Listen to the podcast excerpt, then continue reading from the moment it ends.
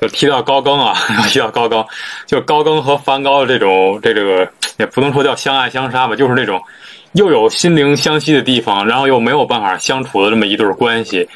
呃，而且西方有很多，就是不管是国内还是西方，可能都有一种偏见，就是好像是抬梵高、贬高更，我不知道说的对不对，是不是有那么一种感觉？是这样，对我看到的那个。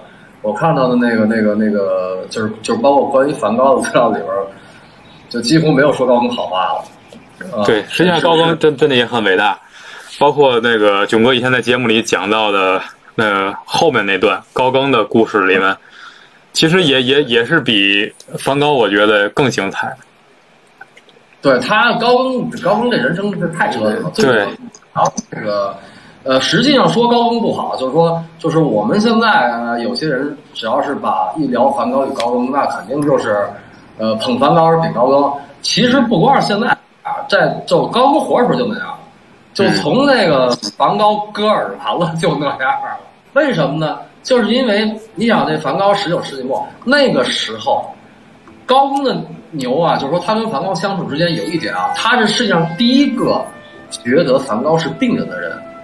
那对，这是很这这个书里讲了，对，嗯，因为之前这个大家都觉得，你看为什么梵高去了阿尔，他特别希望这都来吧，大家都来，贝尔纳你也来。然后刚刚我说那拉瓦尔，他跟拉瓦尔还交换过作品，啊，就会写信交换过作品，啊，就说就未曾谋面，但是他这个神交已久，啊，然后几乎梵高所有的朋友，就包括贝尔纳都在跟他神交，啊，就梵高去阿尔之后，就就都是跟他写信聊。啊，然后就是不去，只有高更去。当然，高更也是迫不得已啊。呃，但是高更呢，他是史上第一个，就是认为梵高是一个病。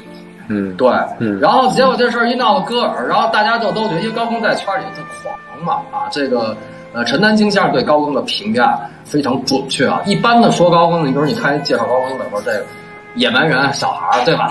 这就是斯特林堡说的啊。这个，但是。这不是大众的这个对高更的印象。陈丹青先生说高更是狂人，啊，高更就是我看不上什么的，我我一定要说出来啊。他当时跟这个巴黎乐圈不断的得罪人啊，他开始就是脆莫奈，后来又脆新象派啊，所以他在圈里人缘就不太好。但年轻人年轻人这个追捧他啊，那么他当时那个梵高戈尔之后，很多人就觉得这事儿就是你闹的，梵高戈尔，你高更难辞其咎。啊，你怎么？你知道他脾气不好，你知道性格不好，你为什么要招来了？是是是这么一回事儿。所以呢，因为这样一个事儿，然后高更这个不去参加梵高的葬礼呢，首先是为了避邪，避避避邪。嗯，还有一个呢，一客观原因呢，高更当时呢并不在巴黎啊。你像贝尔纳，像那个唐吉老爹都是从巴黎去的，坐车一个小时。高更当时在布列塔尼亚，不坐个两天火车翻山越岭，对吧？啊，所以就他就没去。但是呢，他这没去吧，就加重了人们对他的误解。嗯嗯。其实呢，严格的讲，呃，不完全是误解，因为高更后来确实也对梵高动过心眼。